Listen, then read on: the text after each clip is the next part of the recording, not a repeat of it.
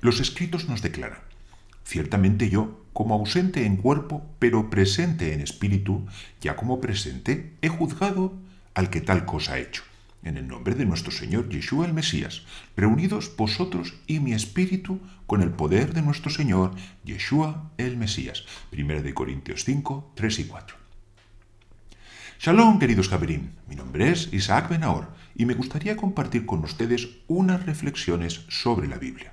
En la Torah hayamos escrito lo siguiente: Debes escoger de entre el pueblo hombres capaces, temerosos de Dios, hombres de verdad y enemigos del soborno, y los pondrás por jefes de millares, jefes de cientos, jefes de cincuentenas, jefes de decenas. Éxodo Shemot 18:21. Incluso antes de la entrega de la Torá, la labor de Moisés ya era ingente. Desde la mañana hasta la tarde juzgaba al pueblo, dirimiendo sus problemas y pleitos según las disposiciones de Dios. En el marco de esta situación, su suegro le aconseja delegar gran parte de esta función en hombres fieles y capaces, aliviándole así de un peso que a su criterio era imposible de llevar por mucho tiempo. Y además de estos criterios que podríamos llamar generales, Yitro le expresó los pormenores de su idea. Primero, hombres capaces, Anshe Hayil, que serían jefes de millares, temerosos de Dios, Yir'e Elohim, que serían los jefes de cientos, hombres de verdad, que serían los Anshe Emet, como jefes de cincuentenas, y que aborrecen el soborno, son Evatzá, para que se ocuparan de las decenas. Analizar los detalles de esta elección nos llevaría casi a una masterclass sobre liderazgo comunitario. Repasaremos brevemente algunos detalles. Primero, veamos a estos hombres capaces. Serían los de mayor nivel en todos los sentidos. Salomón usaría este mismo término para describir a la mujer virtuosa, a la Eshet Hayil, según el conocido texto de Proverbios Mishle 31 del 10 al 31 y de dicha figura, que constituye en sí misma una alegoría de la congregación de Israel, fue dicho, abre su boca con sabiduría y la ley de la gracia está en su lengua. Proverbios Mishle 31-26. Sabiduría, Jochma, Torah y gracia, Gesed. ¿Qué más se le puede pedir a un líder para juzgar al pueblo? Por eso fueron puestos sobre millares, que es el grupo más numeroso de todos, pero si continuamos con el símil de la mujer de Proverbios, de este dirigente también se espera que ciñe sus lomos con vigor y fortalece sus brazos, según leemos en el 31.26. Si bien los estudiosos de la Biblia no son el colectivo más numeroso en estos tiempos que corren, con todo siempre habrá algún erudito capaz de enseñar las escrituras al pueblo. Pero esto no es suficiente deberá ser además un hombre esforzado y voluntarioso, dispuesto siempre a ceñir sus lomos y fortalecer sus brazos, aprestándose al duro trabajo que requiere su servicio a la comunidad.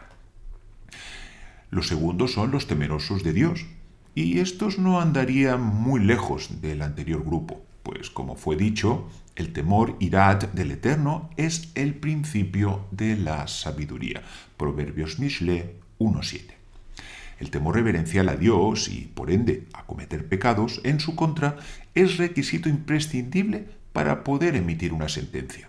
Pues al enfilar dicha causa, el líder elevará sus decisiones hasta ámbitos de justicia y equidad, anteponiendo los decretos estipulados en la ley de Dios a los razonamientos humanos, como podrían ser, por ejemplo, el honor para el rico o la compasión hacia el pobre. En tercer lugar nos encontramos a los hombres de verdad. Dicho colectivo no se encontraría a la altura de aquellos hombres virtuosos del primer grupo, ni su temor del cielo llegaría al nivel de los segundos, pero sí que poseen una característica muy especial que los habilita para juzgar, y esta es su amor por la verdad. Parece obvio, pero no lo es en absoluto. El ser humano tiende a ser demasiado autocomplaciente con su idea de lo que debe ser la verdad. Y entre los creyentes en Yeshua encontramos sobrados ejemplos sobre este menester, pues el maestro dijo de sí mismo, yo soy la verdad. Sobre esto puede ver Juan Johanán 14.6, lo cual nos lleva a creer y obedecer a pie juntillas sus palabras. Pero muy poca gente hace eso. La mayoría vive haciendo lo que él cree correcto ante sus ojos, sin dejarse guiar por unas normas que vinieron del cielo. Un hombre de verdad deberá comprar la verdad y no venderla, como leemos en Proverbios Mishle 23-23. Comprarla, ya que el amor por lo que es veraz no se consigue gratis, pues demandará del individuo desechar de su vida todo aquello que es falso o incluso medio falso, aunque esto le reporte pérdidas en su economía o en su posición social. Y ya en último lugar, pero no con menor estima, encontramos a los que aborrecen el soborno. Si echásemos un breve vistazo a la clase política de nuestros días, casi diríamos que este grupo merecería ocupar la primera posición, pues desgraciadamente esta ha llegado a ser una virtud que ni está ni se le espera.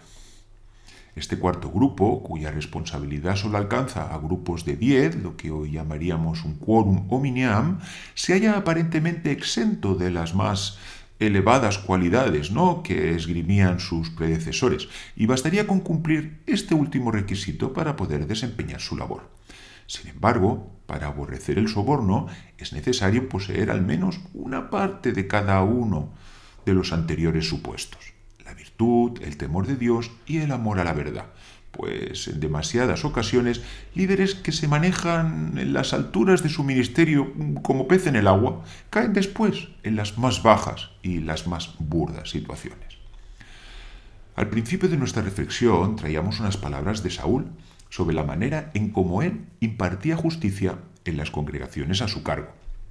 Y allí se nos describe una forma que más que espiritual parece sobrenatural, pues afirmaba, reunidos vosotros y mi espíritu, lo que conformaría un tribunal, lo que en hebreo se llama Beddin, de tres jueces. Vosotros, pues en la Biblia un plural donde no se especifica el número equivale a dos, y mi espíritu, como el tercer integrante de dicho tribunal, el cual se hallaría allí de forma no física, pero aún así jurídicamente vinculante y añade, con el poder de nuestro Señor Yeshua el Mesías, como requisito imprescindible para que el fallo del tribunal atienda a criterios de santidad y de justicia. Querido amigo, desconozco si usted ocupa un puesto de, responsabilidad en su comunidad. Si es así, no mi consejo, sino el de la Biblia, es que se conduzca bajo las directrices antes citadas y aunque sea un miembro de a pie dentro de su congregación, quizás en algún momento le toque pasar por algún consejo de líderes, cuyas decisiones pueden marcar su vida, incluso más allá de los ámbitos comunitarios. Llegado este caso, recuerde todos estos consejos y haga suyas cada una de las mencionadas virtudes, aplicándolas a su vida, y verá cómo el poder de nuestro Señor Yeshua el Mesías se hace notorio y evidente en cualquier decisión que tomen sus líderes para con usted. Y hasta aquí nuestra reflexión de hoy. Si lo desea puede seguirnos a través de nuestra web isaacbenahor.com o a través de nuestros canales de YouTube, Instagram, Facebook y Spotify. Shalom.